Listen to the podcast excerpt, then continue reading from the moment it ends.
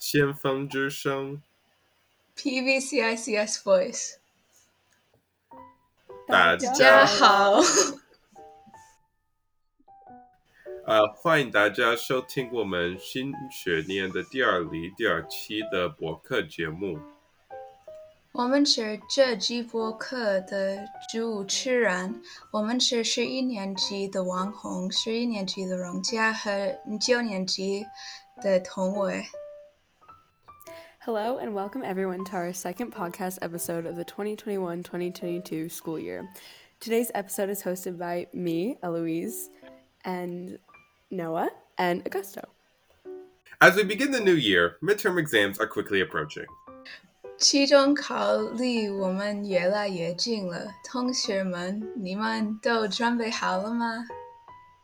Mm, um,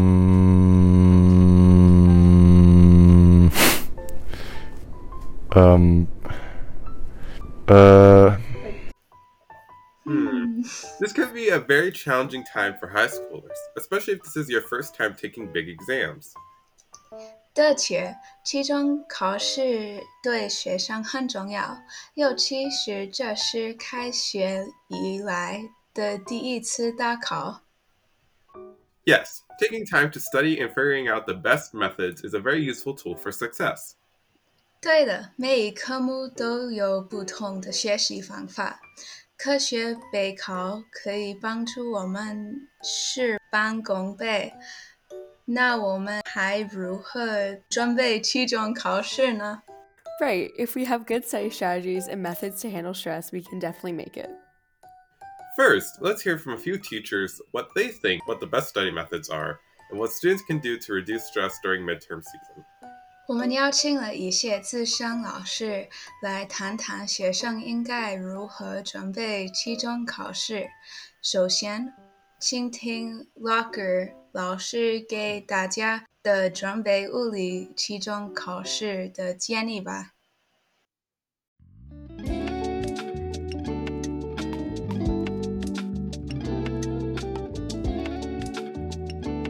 This is Augusto Schwanz interviewing Mr. Locker for the uh, high school podcast, uh, episode two, the midterm episode.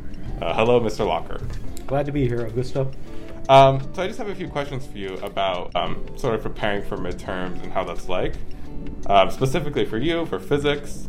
Um, are you ready? I am.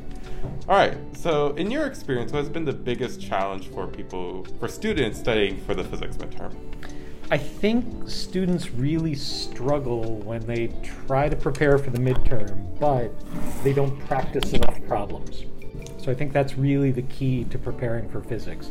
Not reading over the notes, but trying different problems. And there are plenty of websites out there and uh, other places where you can find good physics problems to try yourself on. Uh, do you actually know of any of these resources, like by name? So, for my 10th grade physics class, I always recommend the Physics Classroom, which is quite good. Uh, for the 11th and 12th graders, Kognity has a nice selection of problems, and there are also a lot of problems that I can download from IB. All right. And so, do you have just any other final words of advice for as we enter midterm season? I think it's always a good idea to study well ahead of the midterms and try to get rest right before the, you, you take the midterm. All right. Uh, well, that's all the questions I have for you. Thank you, Mr. Locker. You're quite welcome. Have a good day. You too.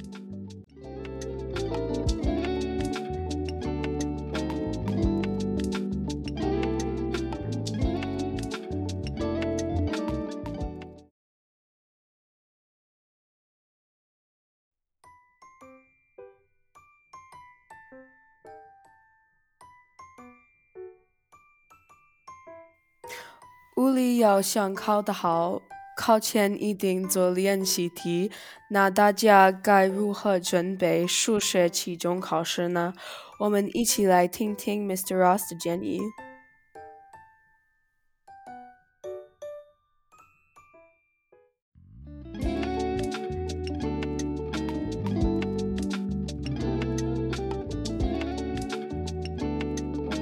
So thank you so much for letting us interview you. Of course. Okay. You're welcome. So first question: In your experience, what has been the biggest challenge for students preparing for math midterms? Uh, I'm going to guess perhaps stress. Um, but I'm actually not worried about that because I think the right amount of stress is actually good.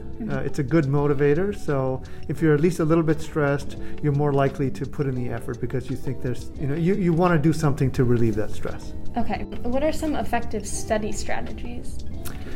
So for math, uh, the, the main one is to do practice problems. Um, however, the, the problems you pick to do is, is critical, and it also depends on when you are doing this.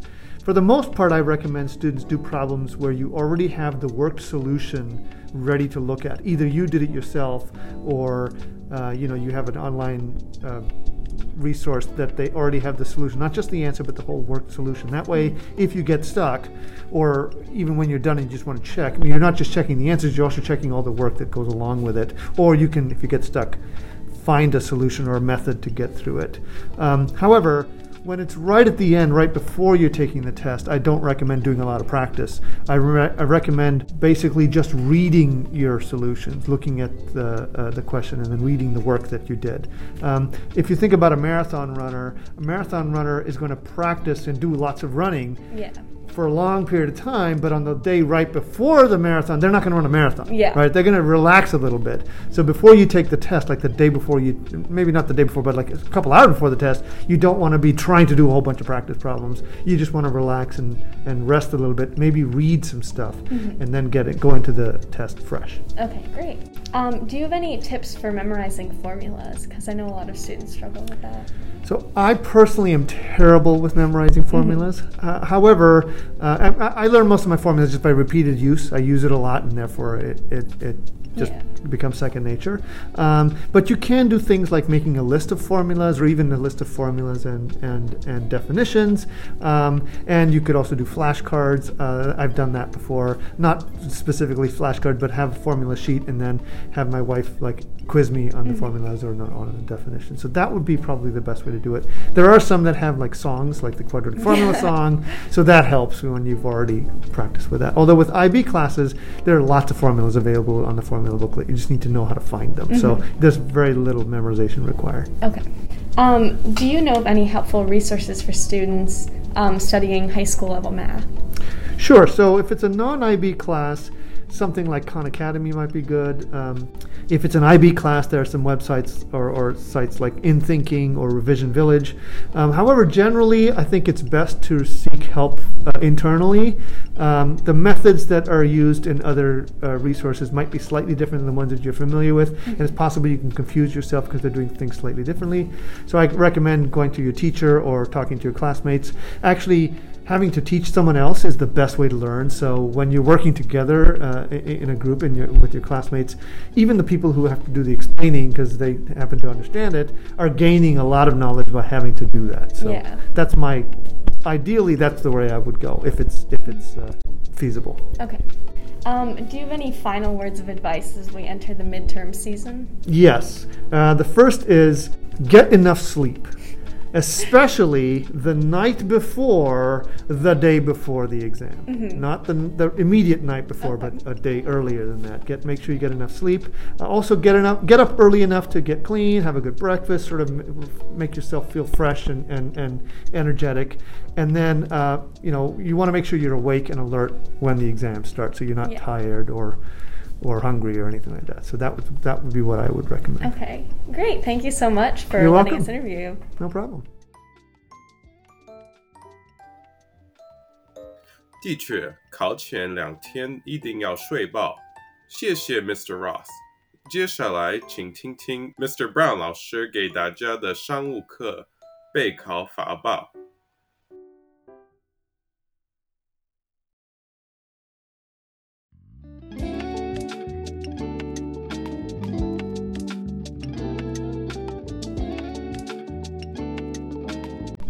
Today I'm interviewing um, Mr. Brown about how to study for the midterms.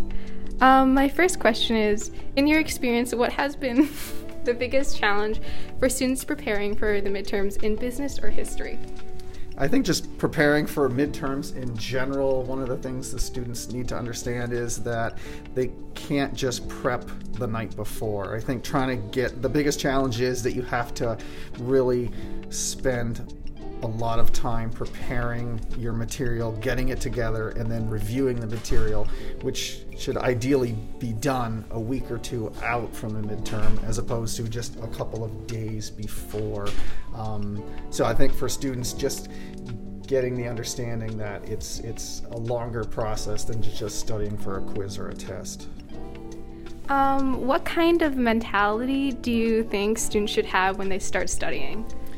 Um, I, I, think it goes back to again focusing on a longer time but for shorter amounts. So instead of trying to cram for an hour or two the night before, um, I would, you know, take five or six nights and do like 20 minutes uh, a piece. So much, it's much easier to break it into smaller chunks over a longer period of time as opposed to cramming at 1 a.m. for an hour. Yeah, which is just not usually effective. Yes. Um, what are some um, effective study strategies um, for the course material that you teach? Um, I will often give them kind of a general topic guide that they can go through, and then I just recommend that they write all over it and just to pull the materials together. So if something's in notes, just you know make sure you write that down, or if something you got from a video that was watched or a, a, a prior quiz or homework assignment, to kind of figure out where all the material is um, and to kind of pull it together. And then I think um, also I have a lot of students that really flashcards are a really effective tool uh, for them. So I think that can be helpful. Um, in business, we do a shared outline where people take turns creating the outline of summarizing the material. So I think uh, you know kind of the group effort as well, or uh, students you know studying with partners, asking each other questions. I think those are really good uh, study strategies uh, that students can take advantage of. Are there any helpful resources that you would recommend students use? Uh, I would highly recommend, uh, especially if you have questions on material, go to the teachers first. You know, if you've got questions, you're just stuck on material, uh, you're not sure about something that's going to be covered, I would, you know, start with the teachers and then also your classmates. You know, if especially if you've been out, we've had you know with, just with this year and everything going on. If you're out and missing some information, check in with classmates. Um, whether you miss some notes, go to the Google Classroom and really just make sure you're up to date on things and uh, be on the lookout for any new postings uh, for what you could be studying or preparing for. Okay.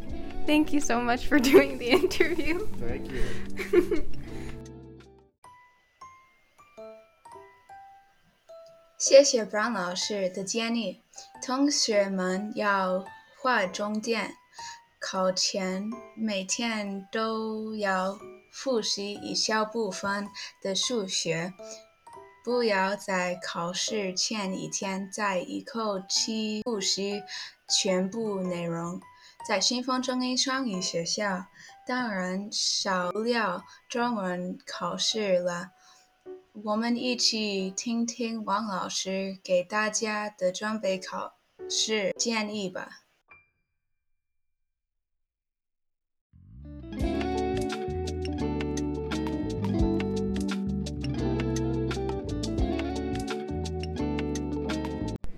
This is the interview with 王老师。你好，王老师。你好，荣佳。呃，我们怎么可以准备考试？呃，我觉得你们准备考试以前，可以先去看一看你们的任课老师有没有给你们一个复习大纲，一个 study guide，然后可以根据这个复习大纲来安排你的复习。还可以看一看平时你们做过的作业和小考考试，看一看里面你们写错的地方，可以回顾一下。嗯，然后也可以整理一下你们的笔记。呃，看一看有什么不懂的地方，可以跟你的同学一起做一个呃学习小组 （study group），大家一起互相帮助。嗯，呃，你可以告诉我们，我们的中文期中考试是怎么样？呃，中文的期中考试，呃，有不同的部分。有像我们十一十一年级的期中考试有阅读、有写作，还有听力，嗯，不用很紧张，是，呃，我觉得还是比较不是很不是很难的。对，如果平时你们上课的时候有注意练习，然后呃作业有完成，应该都会考得很好。好，你觉得最重要的呃送忠告？忠告是什么？最重要的忠告就是，嗯，不要有太大压力，不要太紧张，还是早睡早起，嗯，多吃有营养的东西，然后平时还是保持心情的愉快，不要因为考试让自己压力太大，然后影响你的发挥。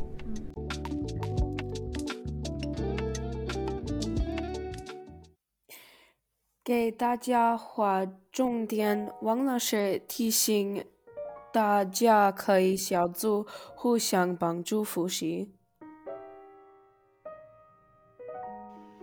哇，这么多备考法吧！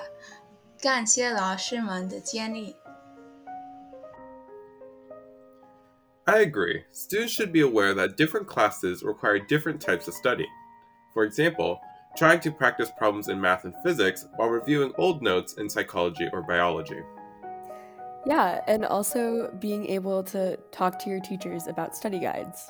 老师们的学习建议对我们准备期中考试很有帮助。不知道同学们是否对期中考试已经心有长处了呢？接下来我们来听听一些学生对期中考试的想法吧。Hello. What grade are you in? I'm in 10th grade. How are you feeling about midterms? I'm feeling okay. I'm a little bit worried, but generally okay. What class are you the most nervous about? I'm the most nervous about history. Hmm. What class do you feel confident about? I feel confident about physics. Is there anything else you'd like to say to like your grade or like to anyone? Just like words of encouragement. I, I would like to I would like to say that I think that everyone has the has the ability to do very well on these, and I think that everyone should try hard and do their best. Cool. Thank you.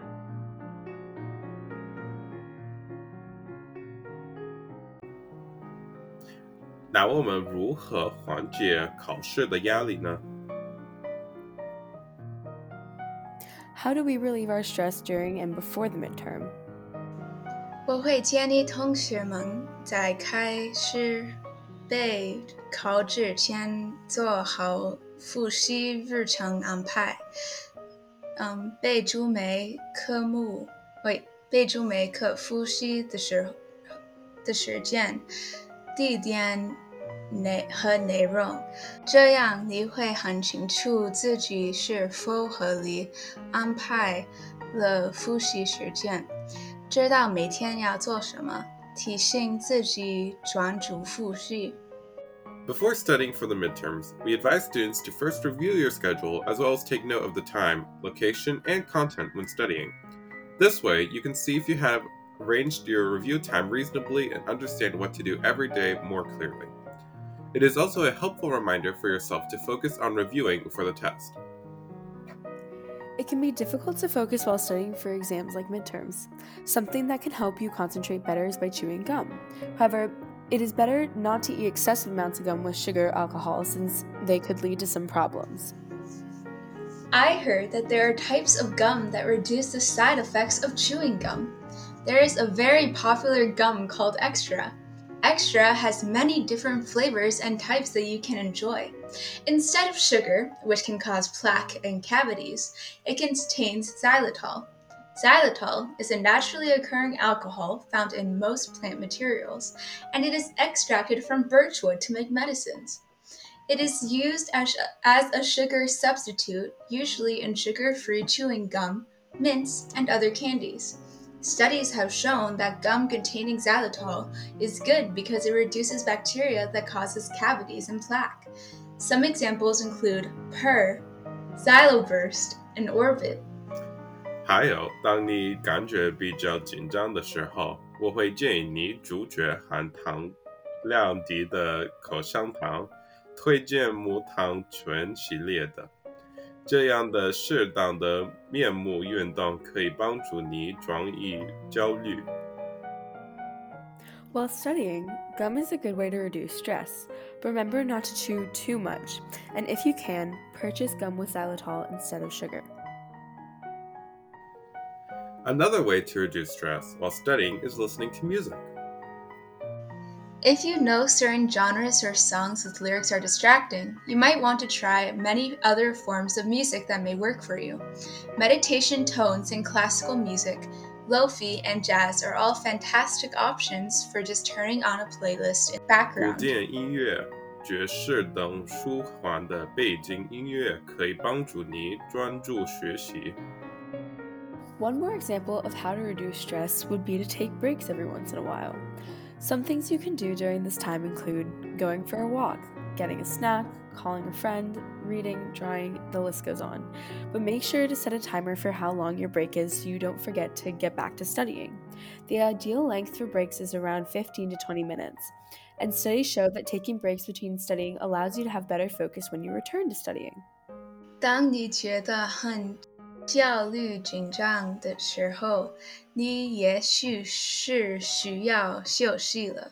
你可以停下手中活，去吃个点心，和朋友聊聊天，或者起身走动走动。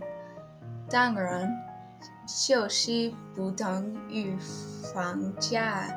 不学习，建议学习时间在十五到二十分钟。我觉得在考前还可以做不同的活动减压力，比如说瑜伽。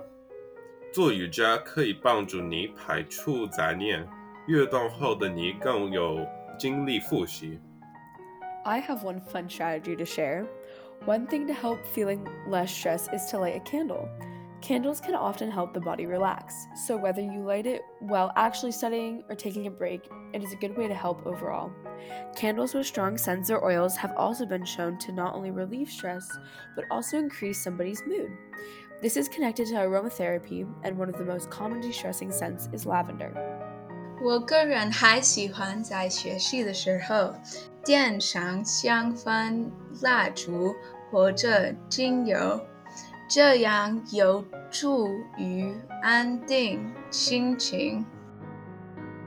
One last strategy from us to help reduce stress is by reducing your caffeine intake. Caffeine is linked to increasing anxiety levels. A little science behind this includes caffeine is known to inhibit receptors in the brain for chemical adenosine.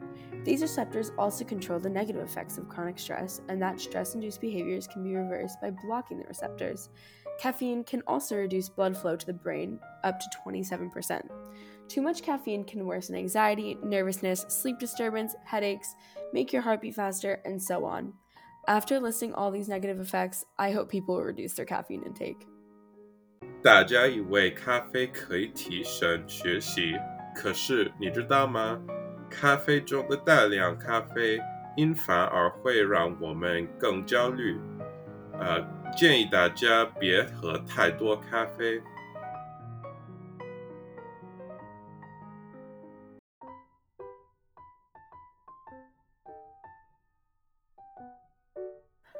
Midterm season can be extremely stressful. So here's our final important takeaway advice. When reviewing our class's content, don't focus on learning everything. Instead, a more efficient method is to select topics you aren't as strong in to study for. It's also important to review a higher quality of information compared to a higher quantity. If your teacher has given you a list of topics on the midterm beforehand, definitely use that as a reference. If not, don't be afraid to ask your teacher for one as well. You know more than you realize. Don't stress, and be sure not to compare your studying to your classmates. Everyone has different strategies and amounts of studying that work for them. 对对对，备考质量比数量重要，多不见得好。记得一定要学习老师给的考试复习资料。最后，准备考试的时候，不要与别人比较。 每个人要找到适合自己的学习方式才是重要的。 Wow, I feel like we're really ready for our exams. 希望以上建议可以帮助你有较备考。预祝同学们考试顺利。 Best of luck to everyone. Thanks for listening, and be sure to tune in next month. This podcast is brought to you by PVCI Voice. This podcast was possible due to our interview team Anna, Augusto, Charlotte, Noah, and our script team Bia, Jamie, Nina, Eloise, Ava, Rachel, and Nur. And special thanks to our teachers Leo 老师、邱老师 and Fu 老师。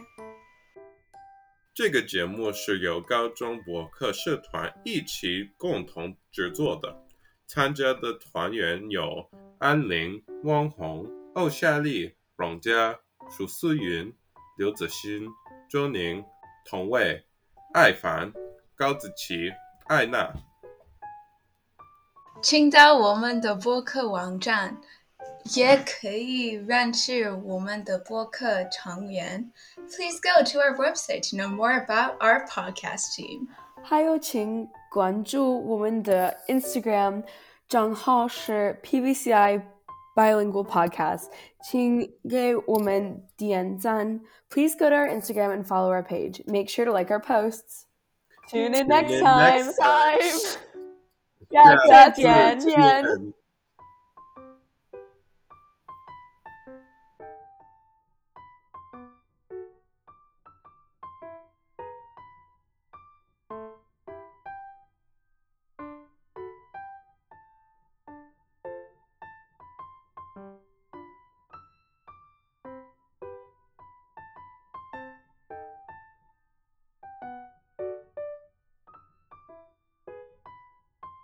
嗯。